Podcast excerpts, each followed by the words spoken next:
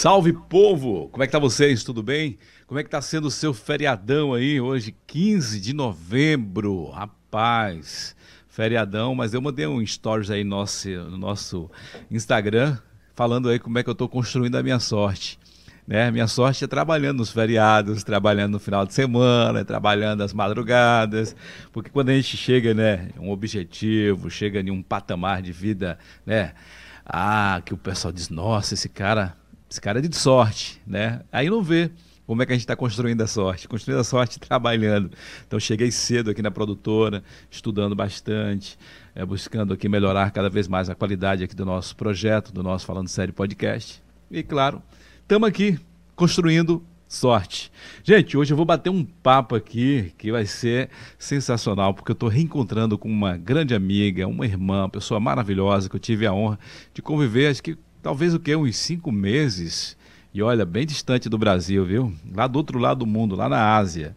E você vai ver ela na tela aqui, até parece que ela é asiática, mas não é não, viu? Ela é aqui do Brasil mesmo. Eu tava falando, você tá parecendo até uma asiática, mas não. É a garota do ela é de catarinense, me parece, mas ela vive no Rio Grande do Sul, viu?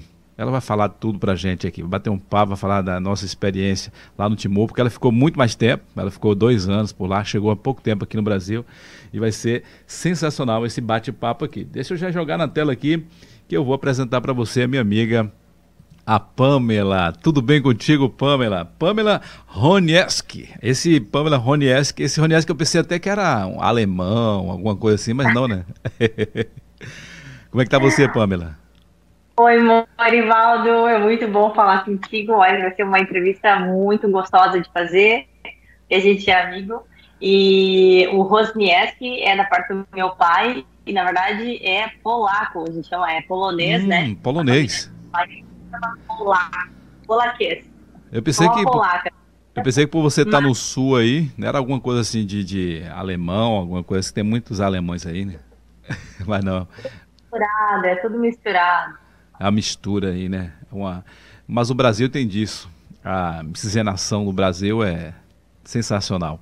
Pamela, que prazer, que honra, né? Bater esse papo com você aqui no nosso podcast, né? A gente acabou até um pouco não se falando tanto quanto antes.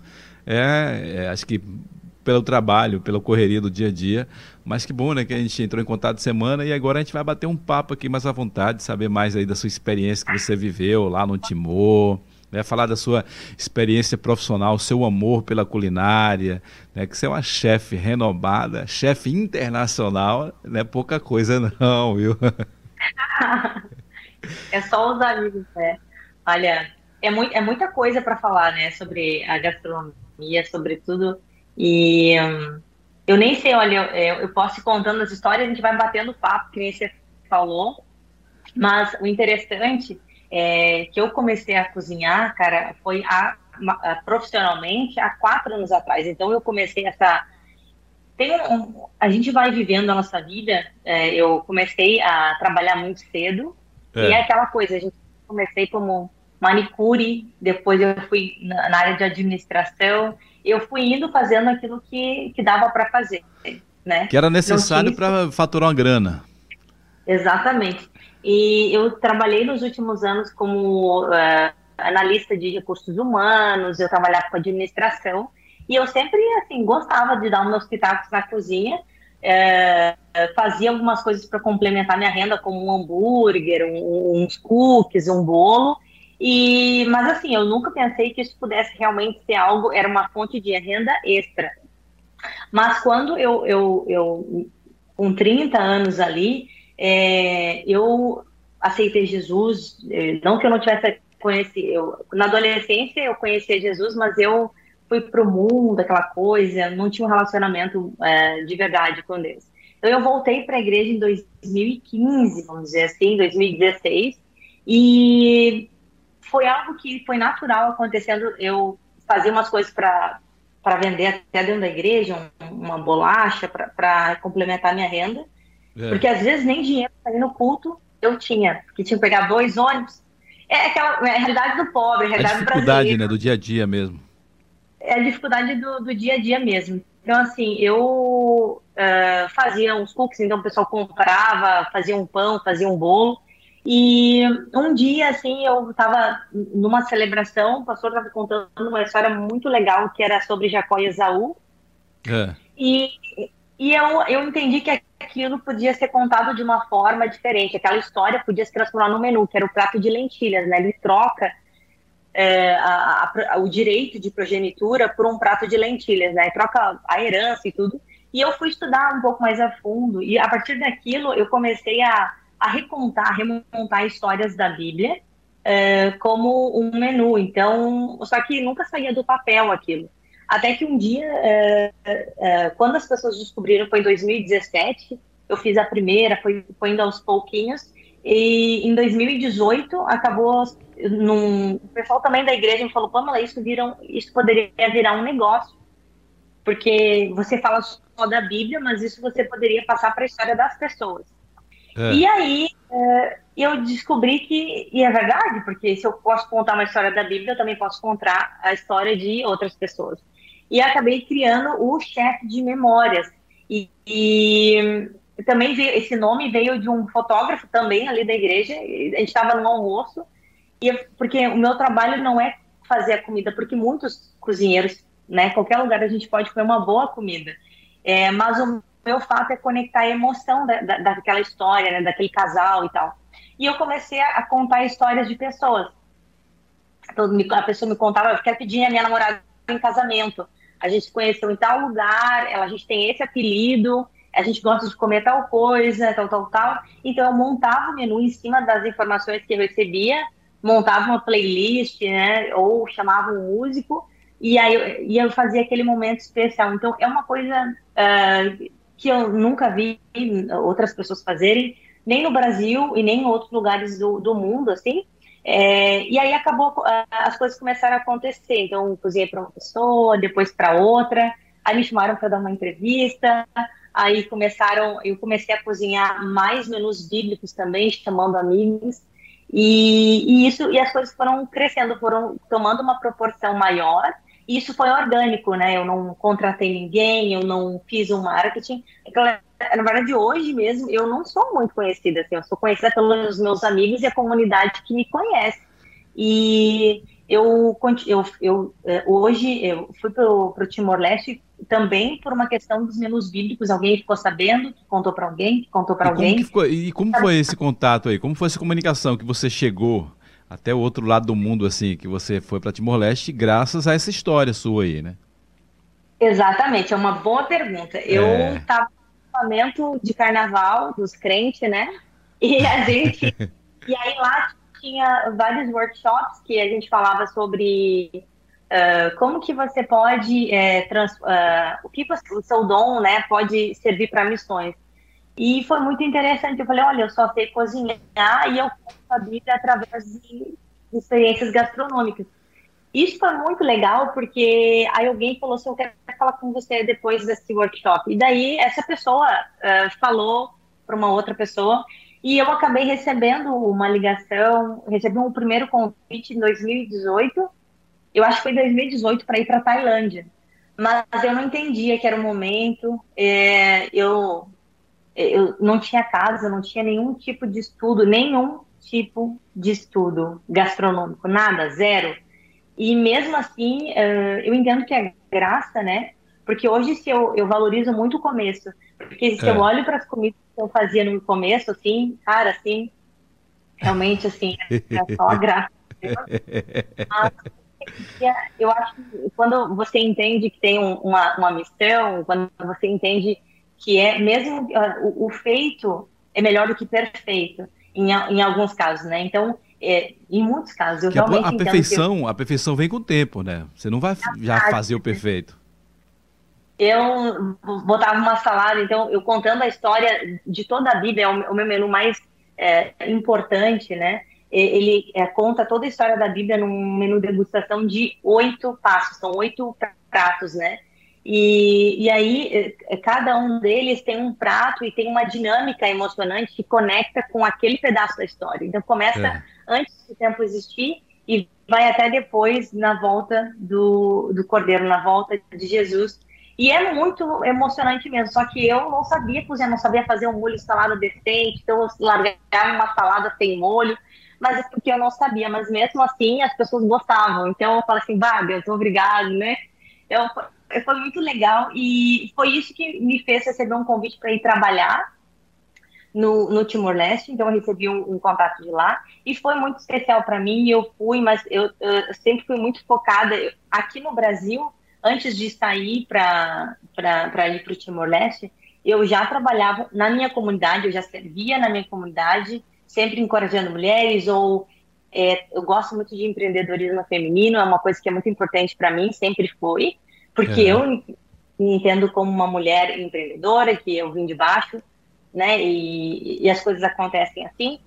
E sempre trabalhei bastante. Então, eu, eu ia para uma outra entidade, eu ia para outras igrejas ou associações que eu pudesse ensinar mulheres a fazer uma cuca, um arroz doce, ou uh, vender um pão de queijo, ou uma farofa.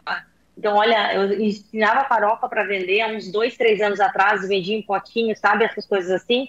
Então, era, eu, eu ensinava aquilo que eu fazia mesmo, dava as minhas receitas mesmo.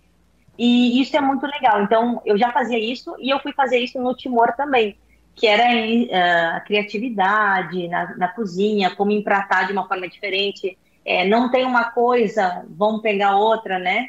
E, e, foi muito legal. Eu conheci muitas pessoas muito importantes na minha vida hoje. Você é uma delas, né? Obrigado. Um amigo muito bom. E é, então, assim, eu fiz muitas amizades é, trabalhei e servi em alguns projetos sociais lá que também são muito importantes. Que isso é interessante, nesse... né, para o pessoal entender que você foi especificamente para fazer lá um trabalho de formação dentro de um projeto social. E você acabou até é, participando de outros mais. Isso, eu fui focada em um projeto social, mas quando a gente, quando eu cheguei lá, é, eu trabalhava no restaurante, então eu, eu saí desse restaurante, eu fui trabalhar com outro empresário local, mas aí encontrei a oportunidade de servir em outros projetos sociais, conhecer outros projetos sociais e, enfim, usar o meu tempo para crescer como ser humano, né? Isso é muito importante e para mim foi muito legal.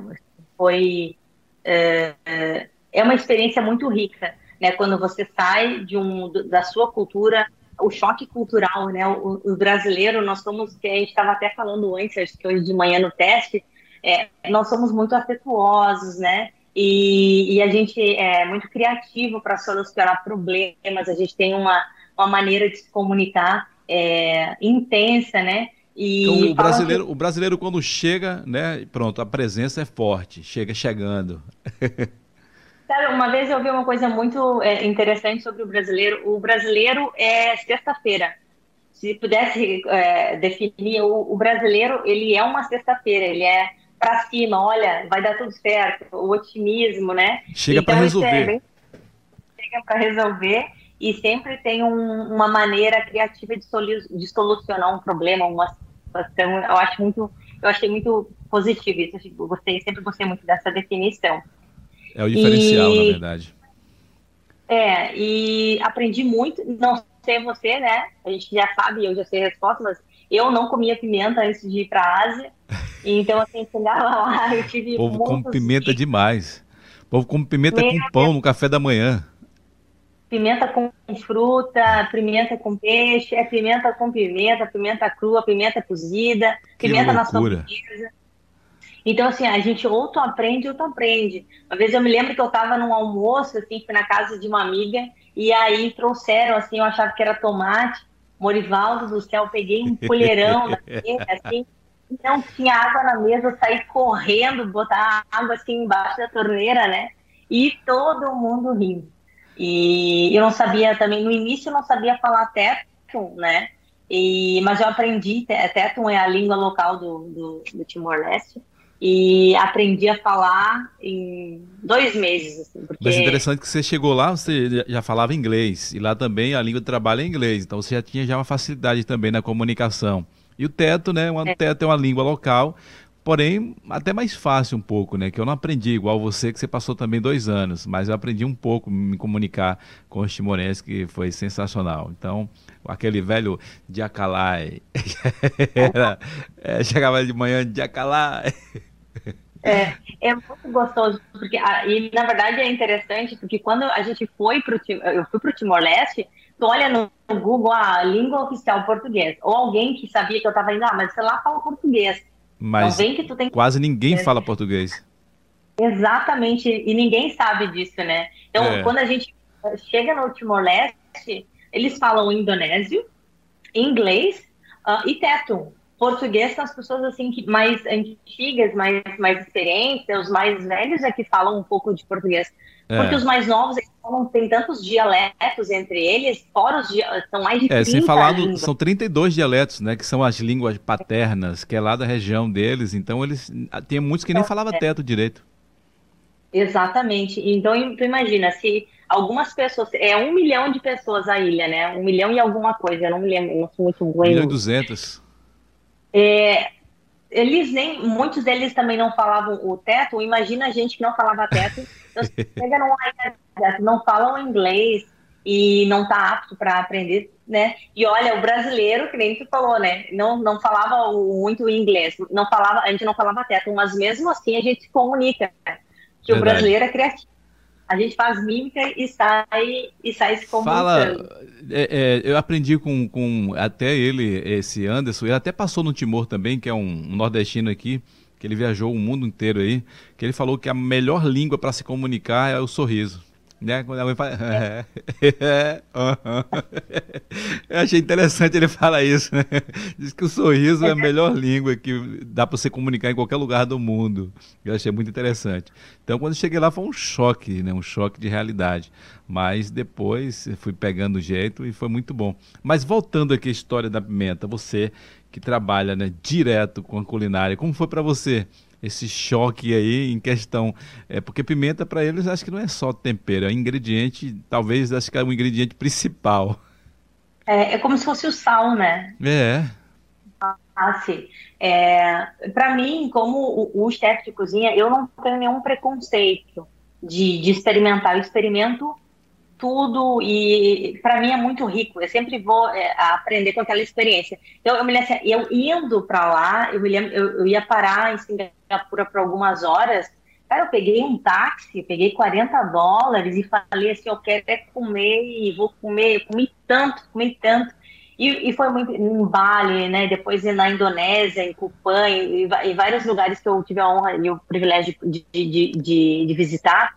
Mas no Timor mesmo, é, eu tive o privilégio de, de cozinhar com mães, com, com, com, mulheres timorenses, né, com é, algumas alunas também que me ensinaram muito sobre. É, eu, eu conheci no Timor-Leste tamarindo, pimenta é, e, e, várias formas né, e de, de, fazer, porque uma pimenta tu consegue fazer vários tipos de molho. E, é. e, eu não sabia, primeiro que eu não nem gostava. Então, depois a gente passou a fazer muitas. Uh, é, o peixe com tamarindo, porque ele tem um doce, uma acidez.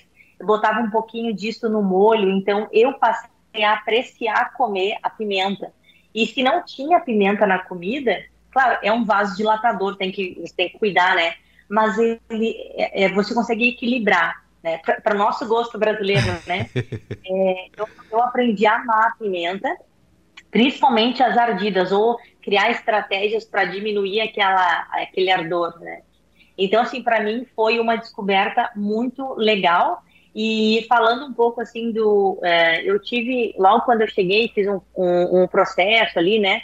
Eu comecei a trabalhar na Embaixada Americana em dezembro de 2020, ali, início de janeiro de 2021.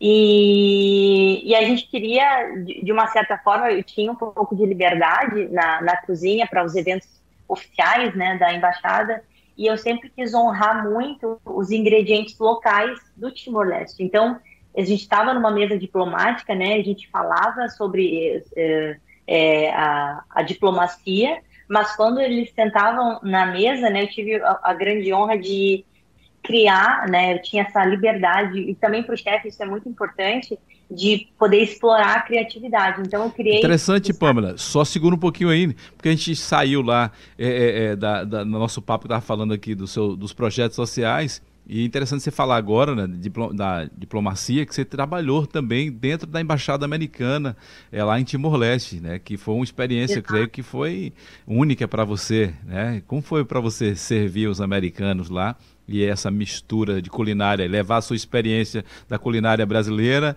tinha que levar para eles também, porque eles estavam vivendo né, a cultura dos timorenses, tinha que levar também a culinária timorense e eles, claro que sempre pediam alguma coisa também é, dos americanos. Como foi para você isso? Bom, cara, foi é uma grande honra para mim, né? Acho que foi, foi com certeza a maior responsabilidade profissional até hoje, né, que eu tive foi um grande privilégio é, trabalhar e servir a Embaixada Americana como chefe de cozinha. Uh, tinha, assim, uh, o, os eventos, né? Então, a gente tinha sempre um evento, ele precisa ser regado, precisa servir a melhor comida né, possível. E eu tinha essa liberdade de, de criação. Então, isso foi muito importante para mim, porque eu, eu, os Estados Unidos levou para o Timor-Leste, eu não sei se você sabe disso, talvez saiba, é, uh, os morangos da Califórnia. Então, foi é. um projeto da, da Embaixada Americana, da USAID, levou para o Timor-Leste e deu muito, muito certo. Em Malbice, né, os morangos estão maravilhosos, estão bem famosos lá, a gente sobe. Você teve lá é, com o Guerreiro lá, não foi? Com certeza.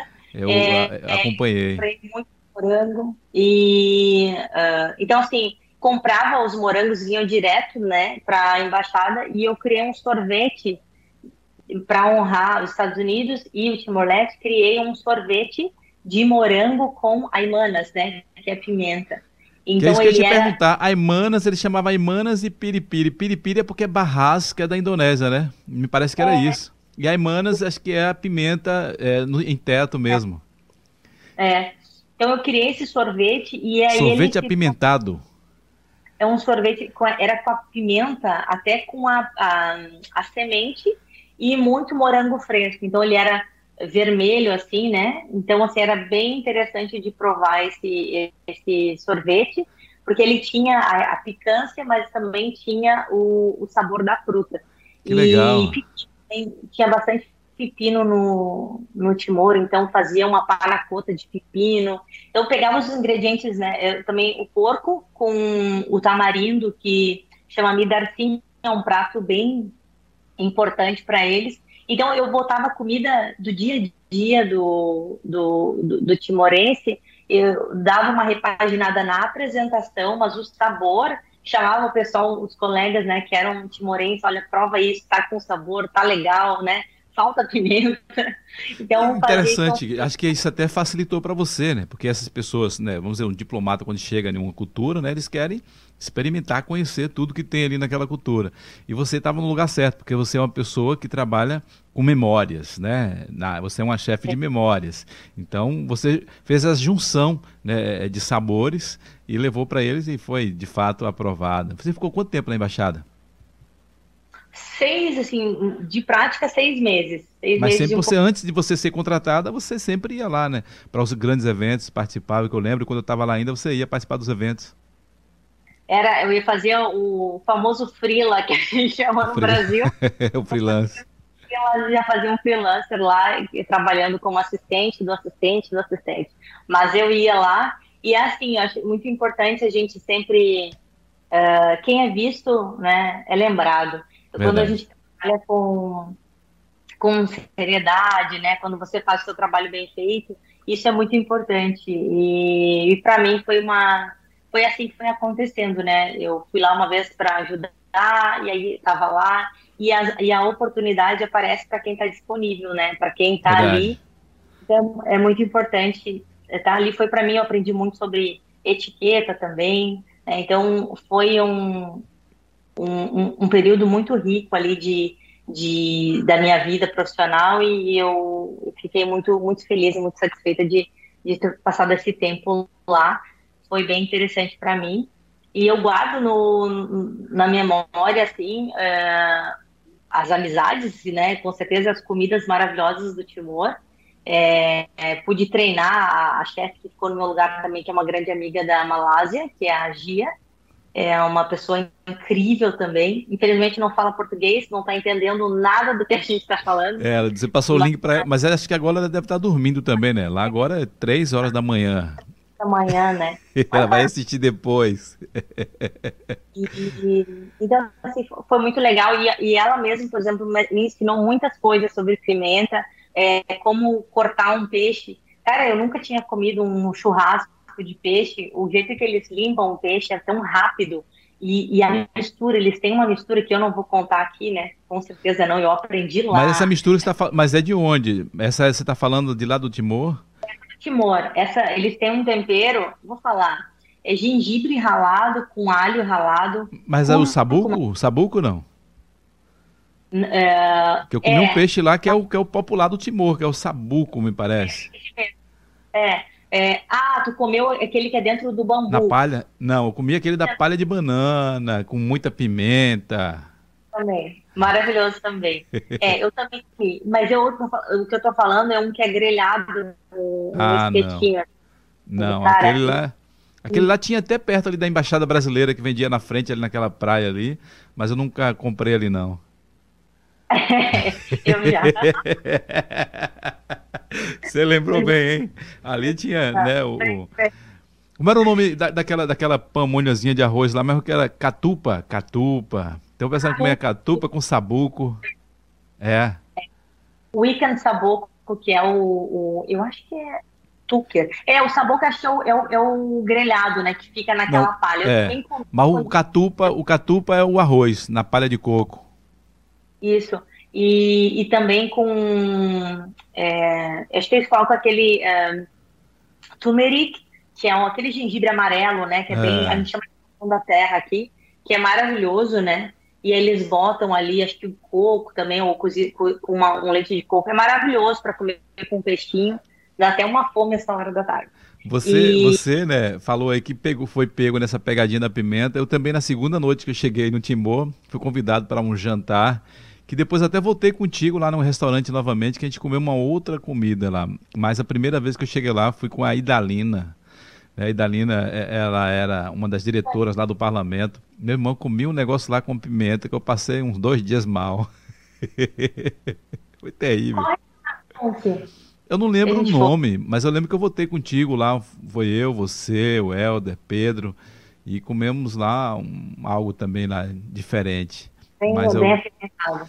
mas é, outra comida também maravilhosa do, do, Timor é a influência chinesa, né? Então, assim, eu aprendi a amar a comida chinesa lá, que a gente... Eu não, não sabia nada de... Eu achava que era yakisoba, comida chinesa, né? Então, chega lá, come um porco maravilhoso, agridoce, um pudim de ovo salgado, incrível, assim. Então, eu voltei muito fã da culinária chinesa também.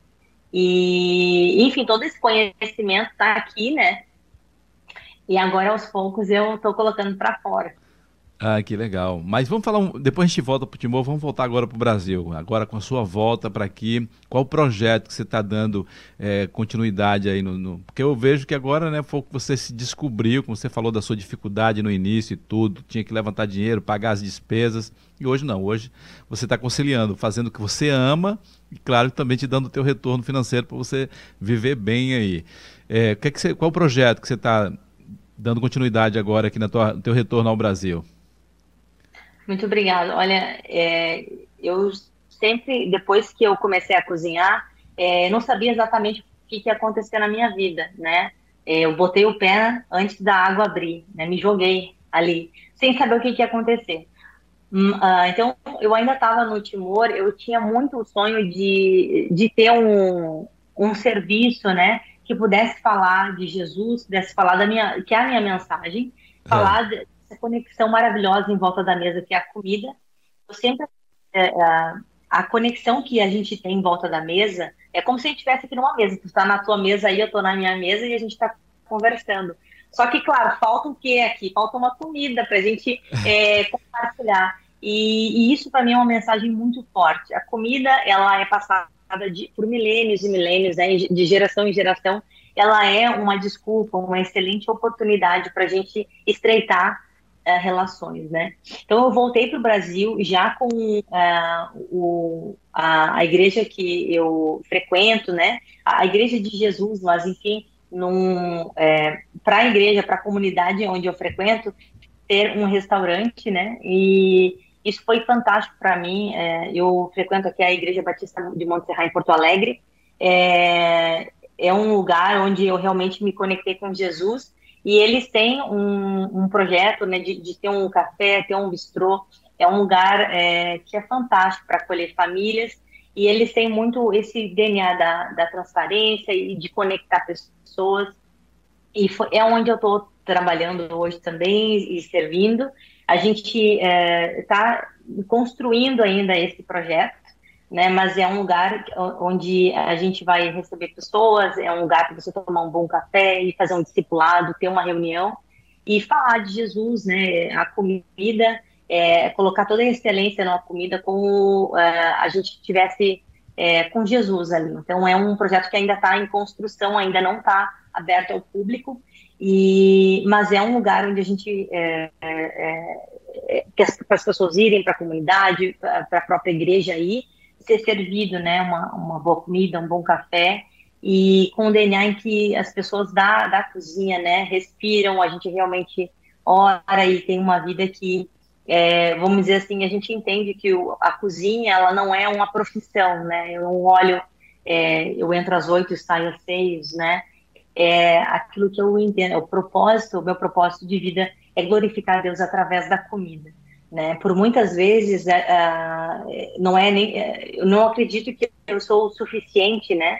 Mas é aquilo, né? A gente tem que valorizar os começos e Deus vai capacitando conforme você vai caminhando.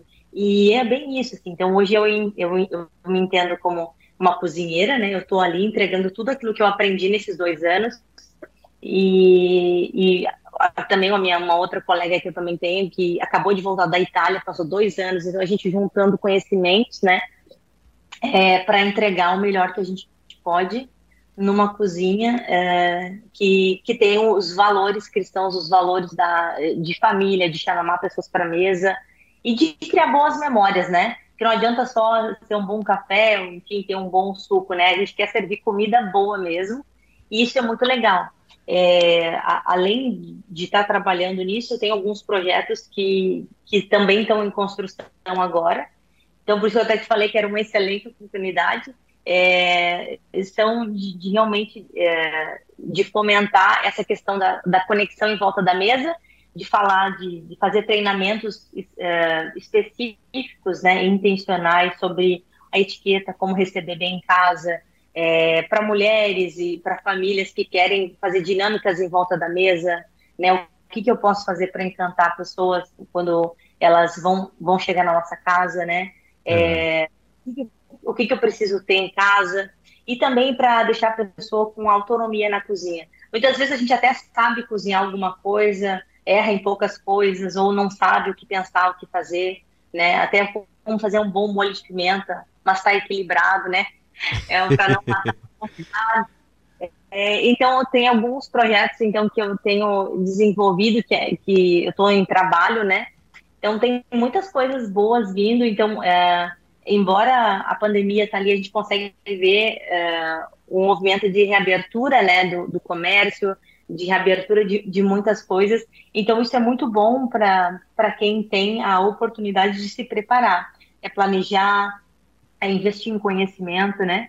Então, é o que eu tenho feito nesse tempo aí. E investir em mim, né? Investir no meu conhecimento, na minha capacidade, porque a gente sempre pode melhorar muito. A gente nunca tá bom o suficiente, a gente sempre pode aprender mais.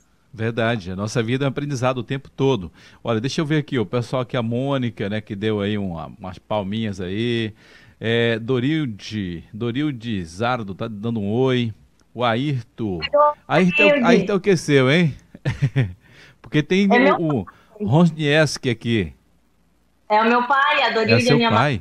Está acompanhando, é a sua mãe também. Que legal. Olha, nosso amigo aqui, o repórter Dilson também, que é apresentador aqui em Camaçari, está dizendo aqui, Morivaldo Silva, grande profissional, parabéns pelo bate-papo, chefe estourada. Essa aqui é, viu, Dilson? Essa aqui é estourada mesmo.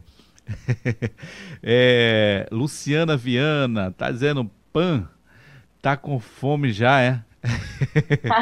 o pessoal te chama de Pan? Me chama de Pan. E eu gosto de ser chamada de Pan. A Mônica ali também, uma amigona do trabalho. É. Eu, eu chamo de Pan. Tem gente que me chama de Pan, me, vai saber, né? Mas eu respondo tudo. Respondo tudo. Pão, pão, pão. pão, pão. Ô, ô, ô, Pamela, do que é que você tem mais saudade lá do Timor? Eu creio que está recente a tua chegada. Eu já tenho já mais de um ano, quase dois anos que eu vim ainda. Eu morro de saudade de muitas coisas. Imagina você que está tão recente. Cara, eu com certeza a vista, o mar, né? A, o pôr do é, sol lá é, é, coisa de cinema. Pelo menos ver o, o mar da Bahia. Eu sinto muita falta da, da beleza, né? Do, do oceano, né? De, cara, acordar no sábado de manhã, pegar um chinelo, uma bicicleta, se mandar para a praia e, se jogar e ver gol, golfinho, não, né? Vai ver os peixes. E eu tive tanta. Fiquei uma abençoada, porque no último final de semana, e que eu já sabia que já estava voltando, eu passei praticamente quatro dias em. Meu Deus, me esqueci o nome dele, Ataúro. Passei quatro, cinco dias em Ataúro e é mergulhando. É, é maravilhoso, né? O que, que é Ataúro, né? E aí eu vi golfinho, nadei com tartaruga gigante e que tubarão também, isso a gente esquece. Mas, assim, é tanta vida, né? Dentro, Você foi em Jaco? Da... Você foi na ilha de Jaco? Fui na ilha de Jaco, e que é, é paraíso. Maldivas. É um paraíso. É uma Maldiva, e... é Maldivas perdidas ali, né? Porque é, é. lá não é habitado, lá é uma tá. ilha sensacional. Sensacional. E Balibô também, não sei se tu foi, que é a parte que é, não. vamos dizer, serrana, né? Cara, é incrível também. E eu consegui dar uma passeada ali, né? É, Timor-Leste é um país que ele tem muito potencial para turismo, né? É um lugar lindíssimo, né? É, tem muita vida, assim, então é, é, muito, é muito lindo mesmo. E eu sinto muita falta, se eu pudesse dizer de uma coisa, assim, com certeza é do da vista, assim, do mar, que foi uma coisa que eu me acostumei, né? Todos os dias eu caminhava vendo aquele, aquele mar, aquela vista, aquele pôr do sol maravilhoso. E é um, é um, foi um privilégio, mas eu aproveitei cada, cada pôr do sol. Cada eu também, eu também. É. Pouco a um dólar, né? É, um dólar. Dólar ida. Ida dólar. Era dólar ida. Dólar ida. Olha, é a coisa que eu mais gostava de fazer após que eu saía do parlamento era ir para o Cristo Rei, né, tomar água de coco e esperar o pôr do sol. Ou então, aquela avenida que eu esqueci o nome daquela avenida ali, que fica mesmo na Embaixada Americana, que o pôr do sol também era muito lindo ali, que é a Praia dos Coqueiros, mas tinha um outro nome aquela avenida. Não, acho que é a Praia dos Coqueiros. Acho que é. Agora não me lembro, não me lembro. Mas é muito lindo ali, né? Porque eu caminhava é, saía do projeto, eu caminhava seis quilômetros para chegar em casa, assim, e era uma caminhada que não cansa, porque ela era tão prazerosa, né, ter o som do mar, ouvir uma musiquinha. Eu estava sempre de tênis e camiseta, né? Então estava sempre pronta para caminhar. Era muito legal, assim. Você chegou a, a ir conhecer lá as baleias azuis, que sempre é mês de outubro. Você chegou aí alguma vez não? Porque ali naquela própria avenida a gente deu para ver a baleia azul de lá da rua. Não, eu só vi, eu vi uma vez um crocodilo, mas baleia nunca vi. E crocodilo. a vez que eu fui Cro... ver a La baleia, que é lá, o, dia, o dia que eu fui ver a baleia, quebrou é. o barco. Então a gente ficou e acabou não acontecendo. A gente então, foi ver baleia... a baleia, eu só vi só os golfinhos, não vi a baleia lá perto. Mas várias vezes ali na um Dollar Beach, eu passando por ali, a gente chegou a ver a baleia. É, é. Chegamos né, até aí, quando eu estava lá, fui com você, né, lá no um Dollar Beach também, com a praia, água é, transparente. O, o, com é drone. É o drone, meu Deus, eu fiquei com medo daquele negócio cair no mar. Mas foi incrível, né? Fazer, foi sensacional. Foi a primeira, olha só, aquele dia foi a primeira vez na minha vida que eu fiz snorkeling. Eu chorei embaixo d'água, assim, foi. E, e olha que depois eu fui para Jaco, depois eu fui para Ataúro, chorei, mas chorei mesmo, assim, chorei de chorar mesmo, assim. De... Não, a primeira vez que eu também mergulhei ali naquele mar do Timor com o snorkel, nossa, parecia eu não queria nem sair mais do, do, do mar, não, porque é um, é um jardim né, que a gente via só em, em imagens de televisão e você tá ali perto tocando aquelas estrelas do mar né, de várias cores, aquele azul vibrante, os corais. Cara, é, eu nunca vi. Parecia sonho. É, porque você lembra aqueles desenhos de ah, Ariel, a Pequena Sereia? Tem, você tá vendo um é. desenho e aí você, nossa, é tão colorido esses desenhos que são tão exagerados, né? E quando você tá lá, eu me assustei, assim, de verdade, com a grandeza, com a beleza do, da vida que tem embaixo d'água, assim, foi um, um dos grandes privilégios que Deus me deu, assim, foi de, não, olha, é real e eu vou te mostrar tudo aqui. Então foi muito emocionante. Acho que isso é o que uh, eu tive o grande privilégio. Eu nunca mais ouvi uma coisa igual. Então, todas as vezes que eu tinha oportunidade, mas era tibum na água e só Deslumbrar e ver ali a natureza. Eu sinto muito saudade disso. Da ilha de Ataúro, então eu passei ali um dia inteiro ali só com. Tirava o rosto d'água só para respirar, no snorkel o tempo todo, e é, quando saía um pouquinho. Você não queria perder o tempo, não. Queimando, né? A minha paleta, acho que umas duas ou três vezes no Timor, eu fiquei com a coluna, com as costas sim, queimadas mesmo, porque não tinha como passar protetor as costas, né? E aí ficava três horas mergulhando, quando saía, estava em carne viva, misericórdia. Agora já passou. Agora estou aqui no sul, né? sim, e aí? Eu vi que você depois chegou, você foi no Rio de Janeiro, para onde você tem mais viajado e quando é que vai vir aqui na Bahia? Que ainda está feito o convite já para você vir aqui. Já falei com a Aline, falei, ó, convidei a, a, a Pamela para vir aqui. Eu, eu, eu cheguei no, Brasil, né? Minha mãe não estava muito bem de saúde. Eu fiquei um tempo com a minha mãe e queria muito ver meu pai também, então fui para Xaxim passar uns dias ali com a minha família. E isso é tão importante, né? E graças a Deus que eu voltei, daí quando eu voltei para cá, fui para Gramado fazer o tour, né? Como fazia muito tempo que eu não via Gramado. E Gramado é maravilhoso. Uh, e aí eu fui para o Rio de Janeiro. Eu nunca também tinha ido, nunca tinha visitado o Rio de Janeiro. Cara, incrível. Só que aquela coisa, né? O pobre é uma beleza. Eu fui para o Rio de Janeiro, tava frio, igual gramado. Então, então, assim, eu passei muito frio no Rio de Janeiro, mas não tinha problema nenhum. Eu fui em todos, eu fui no Cristo Redentor, fui no Parque Laje, aliás, eu não sei se tu já foi no Rio de Janeiro, e assim, eu não tinha ido, eu fiquei apaixonada pelo Parque Laje tomar um bom café da manhã. Eu fui em restaurantes maravilhosos, dos chefs, né, que eu queria, eu acompanhava pelo Masterchef, não tinha ido, né, só via na, no, no, YouTube, né, eu estava lá no Timor, só via as coisas do... Quando eu estava estudando gastronomia, eu assistia os, os chefs no, no, no YouTube, aí quando eu voltei para o Brasil, aí eu fui nos restaurantes da Chef Helen, do Rafael, enfim, todos lá os no restaurantes. Rio, lá no Rio eu fui num restaurante muito top lá, porque você sabe, né? você que é que tá aí, que é do sul também, gosta muito de carne. E baiano também come muita carne. E eu fui num restaurante top lá que foi um. Eu acho que nem sei se existe mais. Foi lá no Aterro do Flamengo. Aterro do Fluminense, é isso que chama? Aterro do Flamengo. Aterro do Flamengo, lá no Porcão. Um porcão. Porcão! Eu fui naquela Freio de Ouro, que é uma churrascaria maravilhosa, assim, que tu senta e aí tu vê o o Cristo Redentor. Assim, Lá na Barra da Tijuca eu comi um feijão carioca, né? Que é o feijão de fato, aquele feijão, a feijoada carioca, lá no, no, no Design. Design é, é um shopping pequeno, médio, é um porte médio que tem lá em Barra da Tijuca, que eu comi um feijão, que feijão delicioso, muito gostoso. Mas a gente falando sobre isso, e a gente estava falando aqui fora do ar, né? né? Quando você ficou esse tempo todo lá na Ásia, né? Foi que você mais sentiu falta né, do paladar da comida aqui da culinária brasileira que você chegou aqui e falou, tenho que chegar e comer? Com certeza, tem três coisas. A primeira coisa é o fruque, né? Não é Guaraná, é fruque. Eu amo fruque, eu sou apaixonada por Pera Guaraná. Aí, fruque eu não conheço. O que é fruque? Fruque é Guaraná. Guaraná? Apaixonada por Guaraná. E só que eu sou apaixonada pelo Guaraná fruque. É tipo no Guaraná Jesus, que ah, tinha. Tá.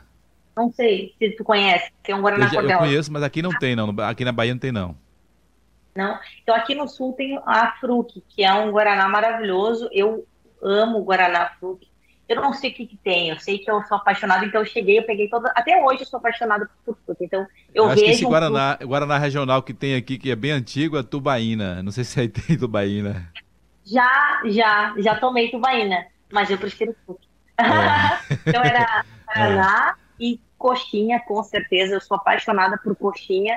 Coxinha então, de frango? Coxinha de frango. Eu cheguei no aeroporto já, cheguei no Starbucks e já peguei. Daí eu fui no aeroporto, peguei outra. E assim eu fui, acho que uma semana comendo coxinha em Guaraná. E, mas também queria churrasco, daí fui no meu pai, né? Comi churrasco e tal. E porque assim, carne a gente até comeu poucas vezes, mas eu comi carne, é. carne lá era caríssimo. Feijoada tinha feijoada do, do Robson, do chefe Robson maravilhoso, também tinha um problema, né? O problema sexta-feira, sempre comia lá. É. Então, assim, mas a feijoada do Brasil é a feijoada do Brasil. Então, quando eu cheguei também, eu queria comer feijoada. Então, eu comi feijoada, guaraná e coxinha durante uma semana sem parar. E, e mas eu acho assim, que o que eu sentia do, do Brasil mais falta, eu acho que é o brasileiro também, que a gente tem nossos desafios, mas uh, como a gente se, se, conectou, né? Eu digo assim que é, só o brasileiro para entender outro brasileiro também, a forma de se expressar e a naturalidade, né?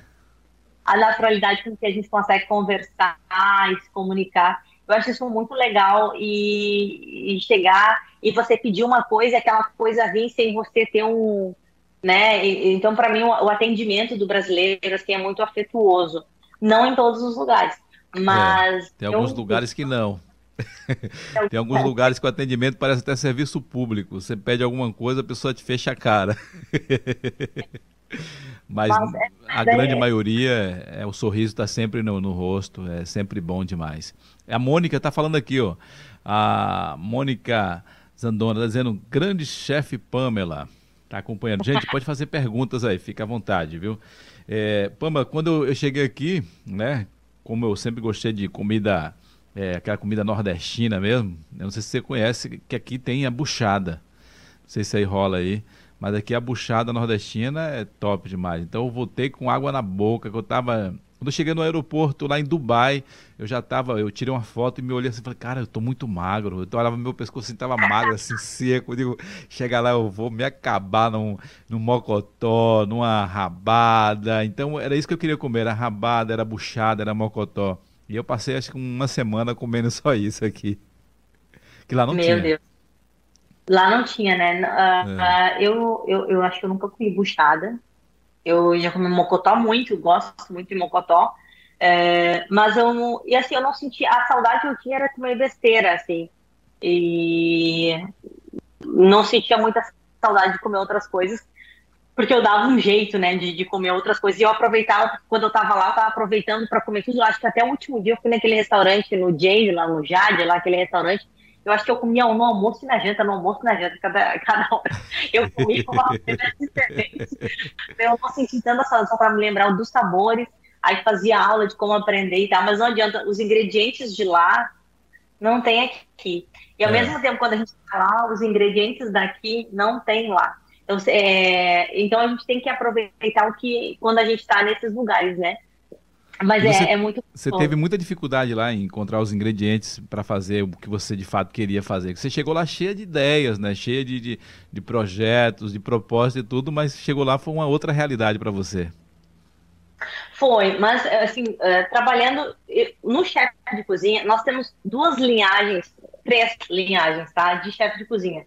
Tem um chefe de cozinha que é tradicional, tá? Que é aquele clássico que ele vai fazer, por exemplo, uma, um, os grandes clássicos são os franceses, né, italianos, que é, é, eles são aqueles chefs que são blood, que é eu, eu vou comer só isso aqui, é assim que eu faço, eu só faço o clássico. Não Tem adapta. Os, não adapta, né? Tem um chefe que é um chefe moderno, que é o criativo, que ele vai ele vai inventar, é, é aquele da necessidade, da escassez ou da criatividade, né? E tem um chefe que ele se chama é, ultra moderno, ultra contemporâneo, que ele já trabalha com química, que são os moleculares. Então, eu faço uma junção desses dois últimos. Eu amo trabalhar com gastronomia molecular, eu acho que ele tem um avanço tecnológico, ele, ele cria momentos mágicos, inesquecíveis, mas eu também não perco aquela questão do sabor.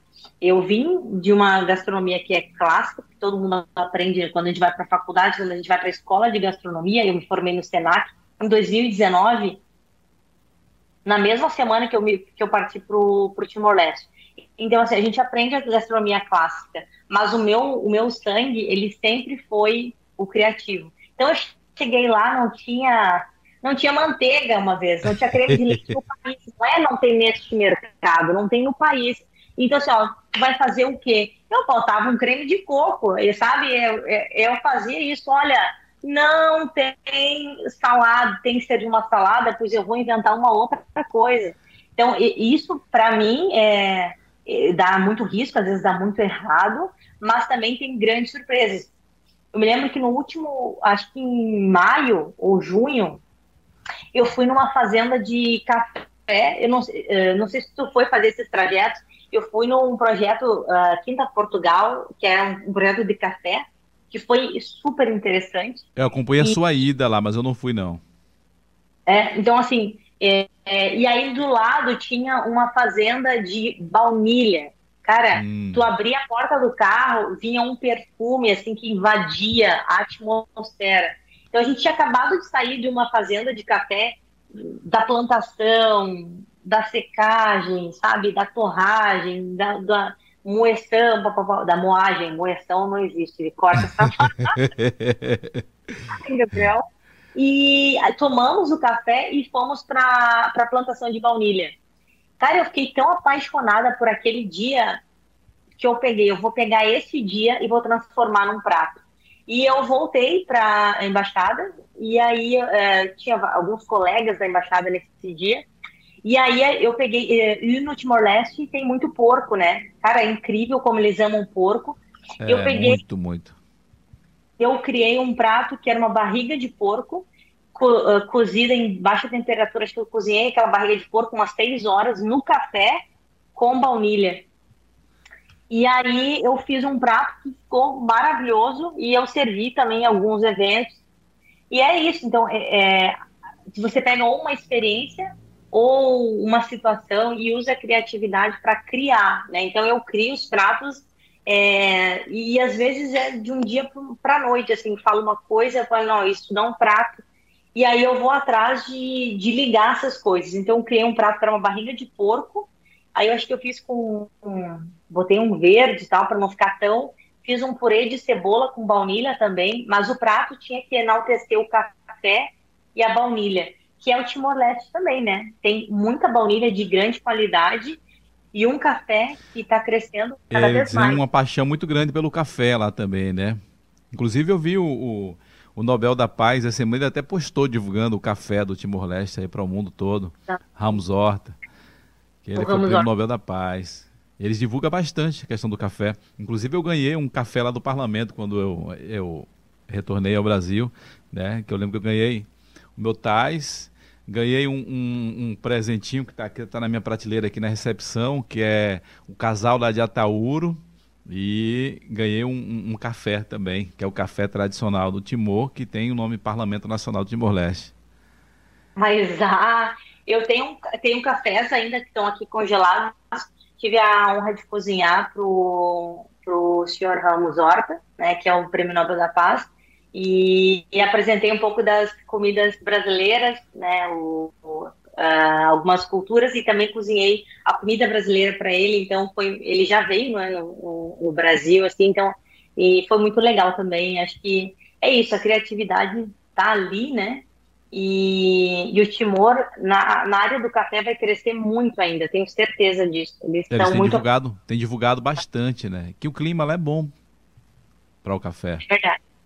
É. Mas ainda é. precisa ser explorado de forma mais, mais organizada. Que eu tive lá em umas plantações de café que é meio que artesanal, né? No meio do mato mesmo lá. Orgânico, né? É, bem é, orgânico alguma a, o, esse projeto que eu fui ele, ele visa isso é, é, fazer a pessoa entender né que quanto quanto porque o café ele é artesanal né? a colheita é, não é uma máquina que chacoalha né ele é cada grão a gente não às vezes não pode, não percebe que o, eu tô tomando café aqui né esse café o grão né ele foi colhido à mão né então a gente acha que não é a indústria do café mas não é a indústria ele é um trabalho trabalho artesanal, a colheita é feita é, à mão. Então, eles têm essa questão de mostrar também que o plantio, o cuidado, é, quando a gente, quando eles têm isso, gera um grão melhor, que gera um produto melhor e por conta disso um preço mais elevado. Então essa conscientização do trabalho e da qualidade, né, quando a gente co coloca é, qualidade no processo, isso é muito interessante. Agrega valor, né? Agrega valor. Agrega valor. Então é, isso é muito interessante, tanto na comida e num bom café. Eu sou completamente apaixonada por café. Outra coisa que eu também criei, eu sou apaixonada por sorvete. Se não percebeu, vai perceber, porque eu sou muito louca por sorvete. Eu Amo criei sorvete. um sorvete lá, um, um, sorvete de café, que é com o grão mesmo, né? Quando a pessoa morde, e nibs de cacau.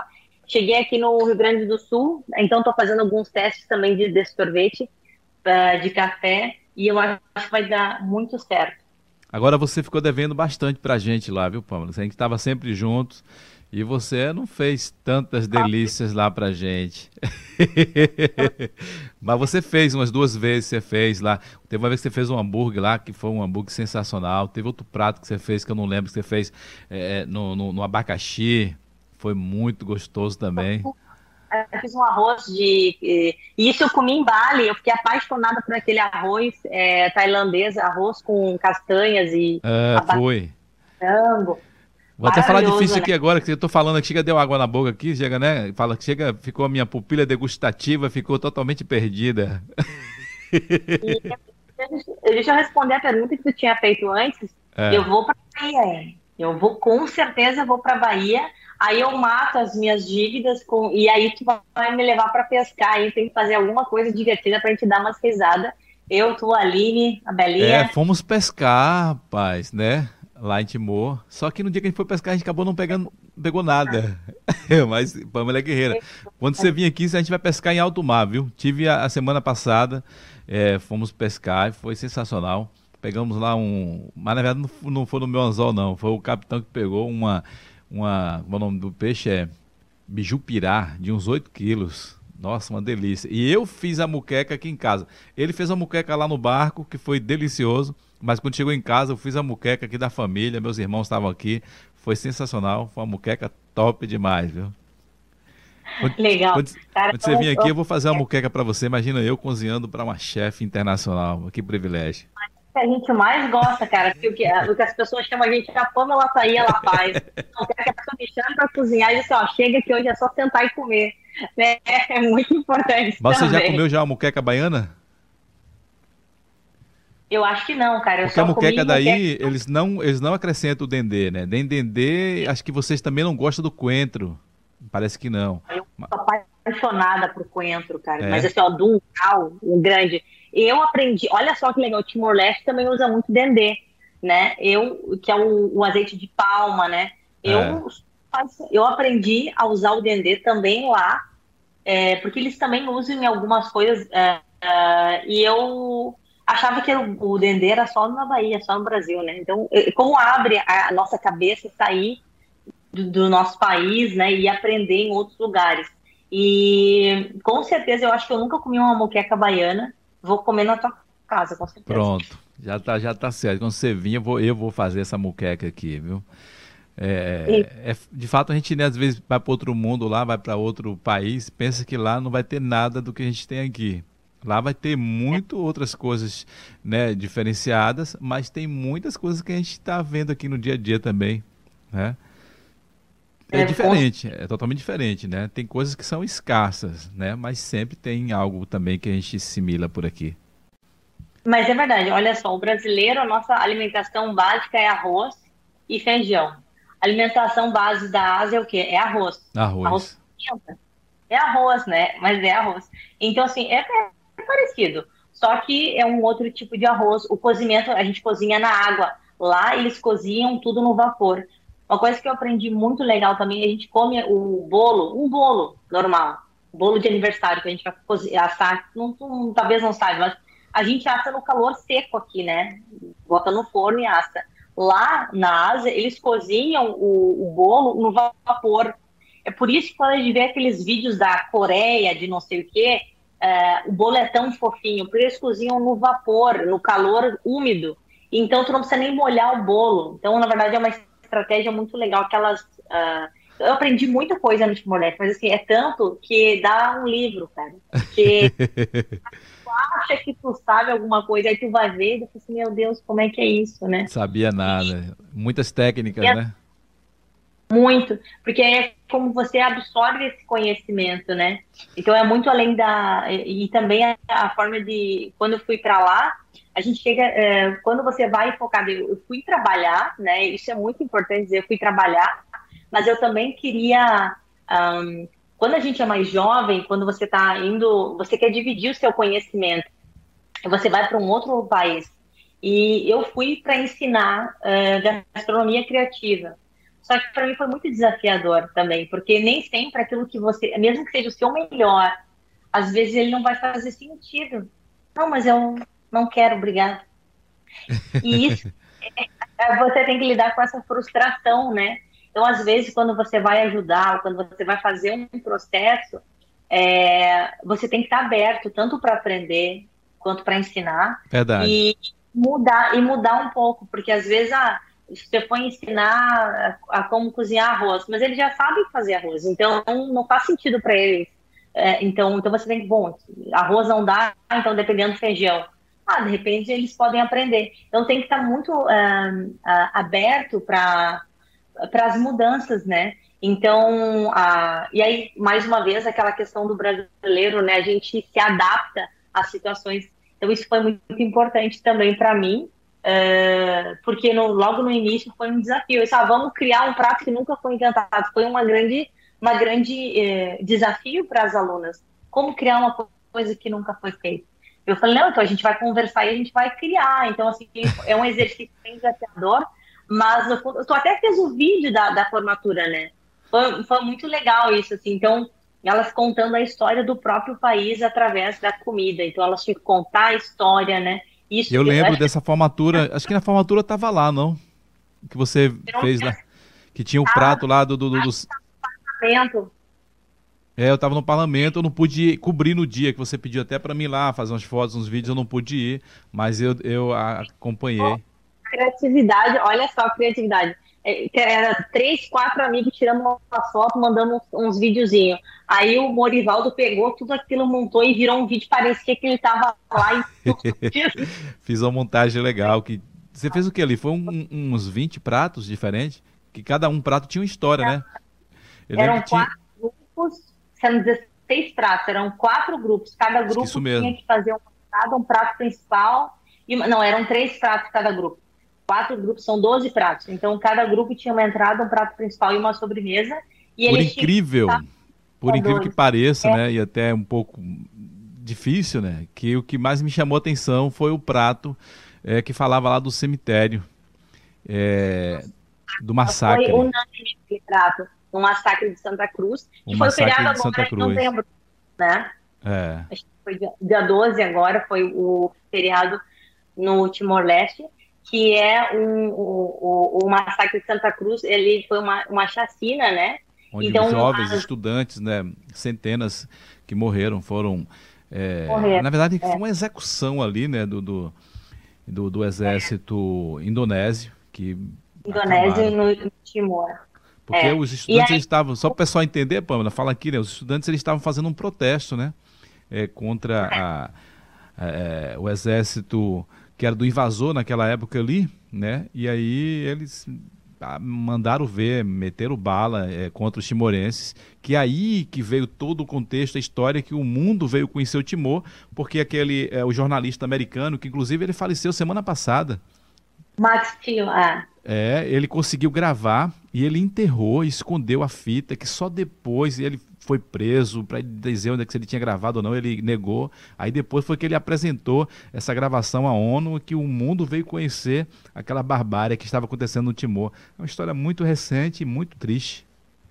Mas foi. É, a gente não fala muito, porque o Timor-Leste é um dos países mais jovens do mundo, né? Ele é um é. país jovem. E, e, e, isso foi muito chocante. E, e, e apesar de ser uma história difícil de ser contada, que a gente não costuma muito é, trazer à tona quando as histórias são difíceis, né? E eu, eu, incentivei as meninas a contar essa história através da comida. Então, era um, era um prato com olho de, uh, é, de beterraba e tal, com uma redução. E aí, quando você olhava para o prato, é, você via sangue, né? Era um pedaço de carne, era cortado. Então, era uma coisa que era pesada de ver assim. É mas, pesado mesmo. É, e contava um pouco da história. Então, a pessoa comia aquilo lembrando, nossa, isso aqui é uma, uma história, um pedaço da história, né? E foi o prato mais falado mesmo todo menu. Foi? Olha, eu nem sabia, mas eu lembro que porque quando você me mandou as imagens, que mais que aí tava lá o nome lá, né? O massacre, né, de Santa é. Cruz. É. Nossa, eu falei, isso aqui é bem chocante, porque eu conhecia a história. Eu convivi com, com meninos que perdeu é, é, irmãos ali naquele massacre. Então, foi chocante. Pamela, a gente já está aqui há mais de uma hora batendo papo e parece que a gente começou agora, né? Mas quando a gente está conversando é tão bom. Tem aqui ó, o Hugo o Hugo tá aqui, o Hugo Noronha tá dizendo linda. A, a Maria Clara tá dizendo grande pan. Também a Mônica tá dizendo amo sorvete de café de Pamela. Eu amo também, mas eu não tomei não, viu, Mônica? Pamela tá me devendo. É... A secretária Sef está dizendo aqui, ó, Pamela, parabéns pela sua carreira. E a Mônica está dizendo, estou com fome já. É, falando tanta comida, tanta coisa boa, né? A gente fica com fome. Mas é, é, foram momentos assim, como você falou, né? Que você queria aproveitar cada segundo. E os, no, os seis meses que eu fiquei aí, eu aproveitei intensamente. Muitas amizades com os timorenses e amizades também com os brasileiros que conviviam e que convivem. Até hoje tem muitos que estão ainda lá por, por Timor. E eu faço questão de estar sempre em contato com eles. E foi uma história que realmente ficou marcante. Eu espero e sonho ainda, Pamela, é, é, viver novamente né, esse sonho. Porque eu vim para o Brasil com meu coração de timorense. Que eu, na verdade, eu vim já para voltar. Que inclusive foi um contato seu. Você me apresentou lá o Alcino, que foi um do, dos seus é, patrões lá também. Um cara empresário que ele né, saímos, a gente foi naquele dia que fomos almoçar lá naquele restaurante indiano. Maravilhoso. o Alcino imitando ele. É, é, é uma muito pimenta bom. miserável também. e a reunião aqui, ó, e a pessoa disfarçando aqui, ó, é, comendo. A lágrima vindo no olho, ficando gripada. Não, é, tá tudo bem, não, tá certo. Vamos fazer. foi uma reunião sensacional porque você foi intermedi é, tava intermediando a reunião, porque o Alcine ele fala um pouco português, mas ele fala mais inglês. E aí Pamela que fala inglês ficava traduzindo para mim. Então foi um, eu lembro bastante aquele foi marcante, né? Aquela reunião ali foi sensacional. E lembro da história do, do homem, do homenzinho, o homem pequeno, que fala que o timorense tem medo do anão. É, são muitas histórias engraçadas. E, e Deus me falar que alguém daí, é, eles têm medo, né? Tem várias coisas muito engraçadas. É, quando ele falava do anão, aí falava, anão onde? Ficava com medo do anão. Interessante.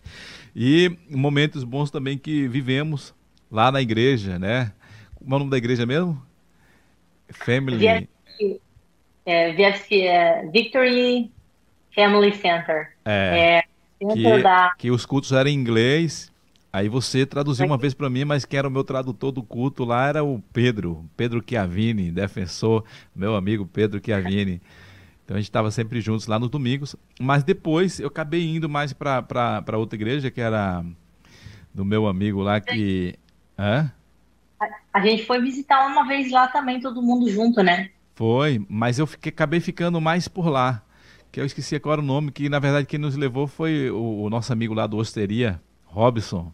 Na verdade eu fui depois que eu conheci o Robson lá, o Robson e, e, e a esposa dele que congregava lá, porque eles lá né, tinha em teto e eu queria aprender teto, então acho que foi melhor. Até quando a Aline foi, a gente ficou também congregando lá, foi sensacional, foi muito bom.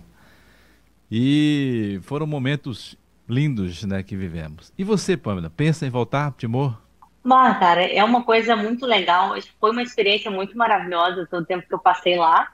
Mas eu não, não, não, não sei se eu teria uma outra oportunidade para ir para lá. É um lugar tipo para viver mesmo. Mas hoje, no, no ambiente em que eu estou e com os objetivos que eu tenho, é, eu não iria para lá nesse momento. mas no futuro, né, é, talvez para um outro lugar, né, a gente nunca sabe as oportunidades que vão surgir na carreira, né, é, e eu, assim, eu não digo não, né, eu não, não sei, tenho bons contatos lá de, de trabalho, tenho amizades lá também que são para a vida toda, e vai saber, né? Eu saí com as portas abertas e vamos ver o que, que vai acontecer no futuro. Mas tem outras propostas para outros lugares.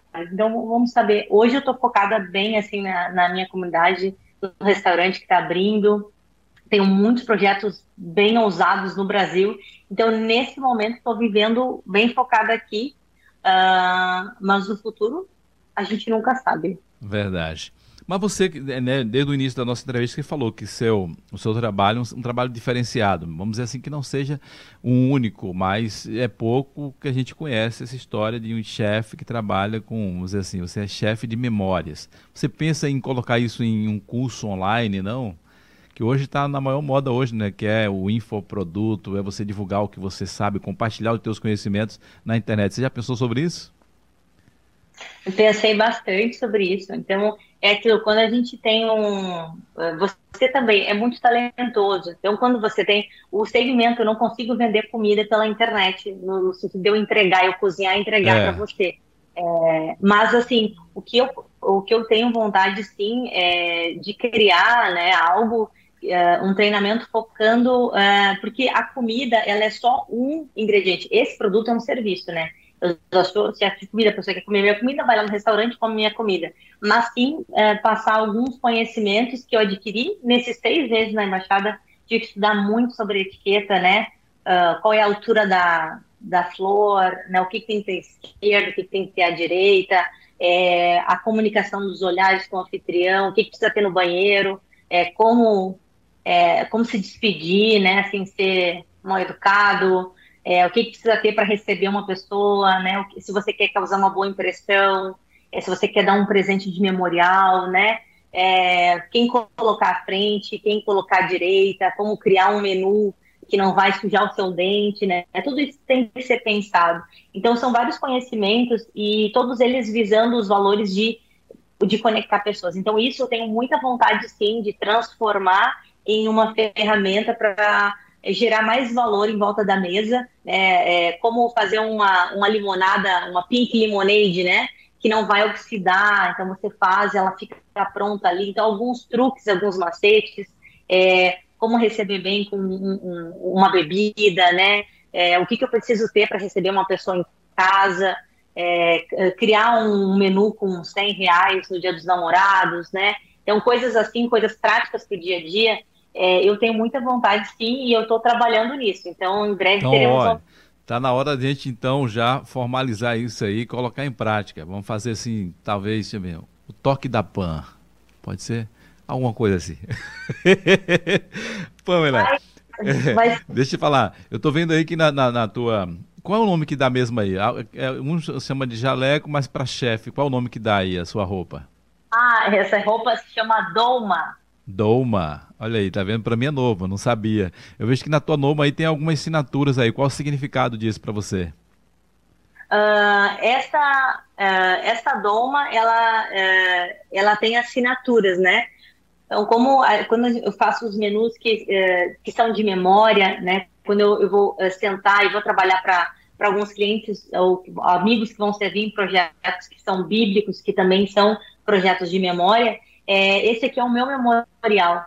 Né? Então eu peço para a pessoa me honrar, me, me ajudar ali, é, colocar um memorial para eu lembrar sempre quem foram as pessoas que fizeram parte da minha história.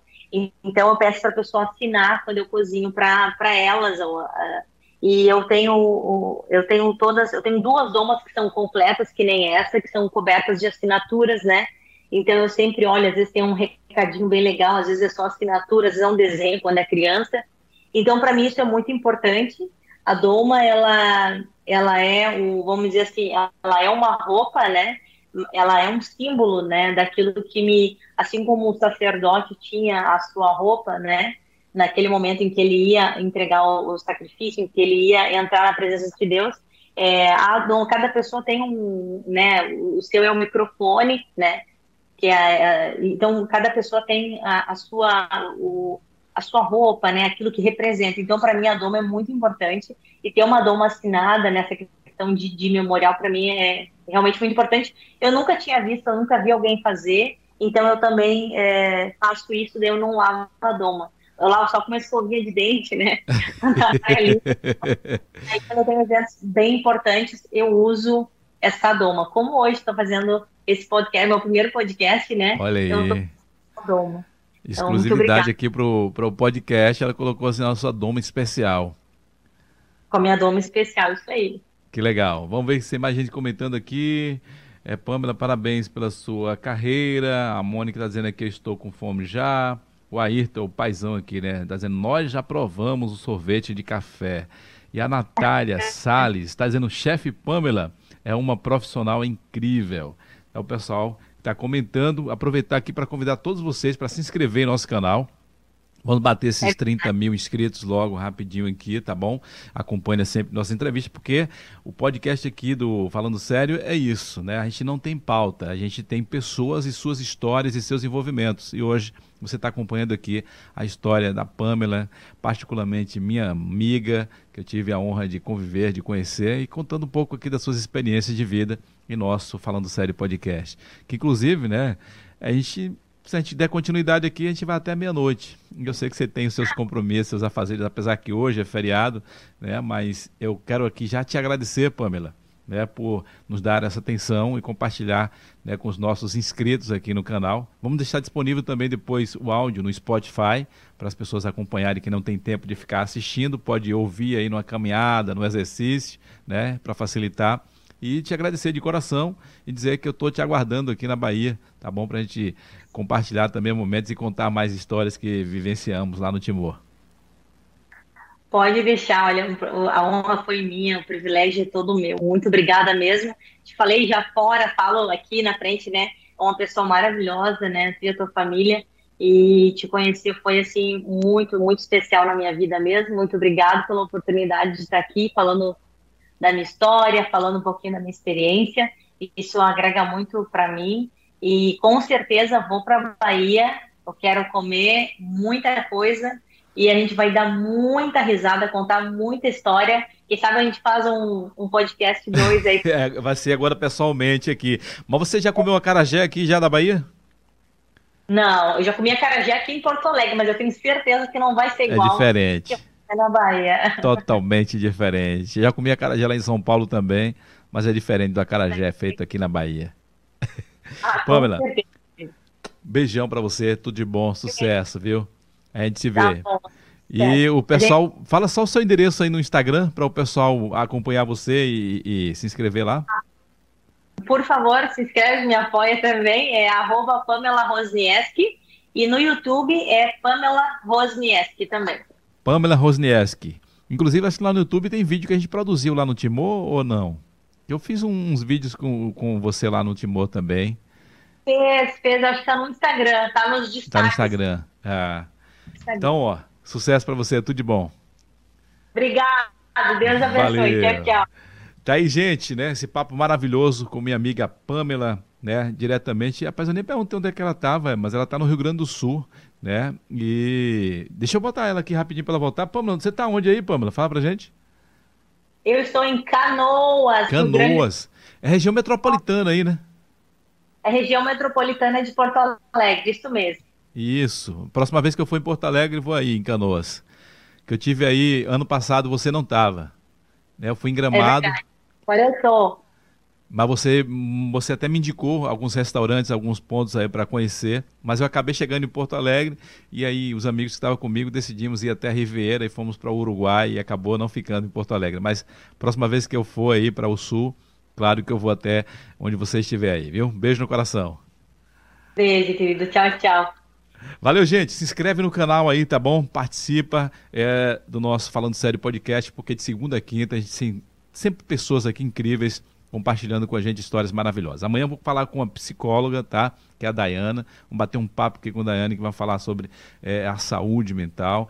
É, na quarta-feira eu vou estar com um jovem aqui que vai ser também sensacional, porque os jovens são empreendedores, os jovens estão envolvidos é, é na política, então vai ser interessante também bater o um papo aqui com o jovem. Deixa eu ver aqui, rapaz, direitinho aqui a, a nossa grade da semana, porque eu fiz já uma grade aqui da semana porque na quarta-feira vai ser com Cauã, Cauã Domingues, né? estudante, empreendedor, jovem que é envolvido na política, vai bater um papo com a gente. Na quinta-feira, fechando a agenda da semana, vai ser a secretária de turismo aqui de Camaçari, a doutora Cristiane Bacelar. Então, semana tá cheia e vai ser muito bom estar com vocês. Beijo no coração, tchau, tchau. Até o próximo encontro, se Deus quiser.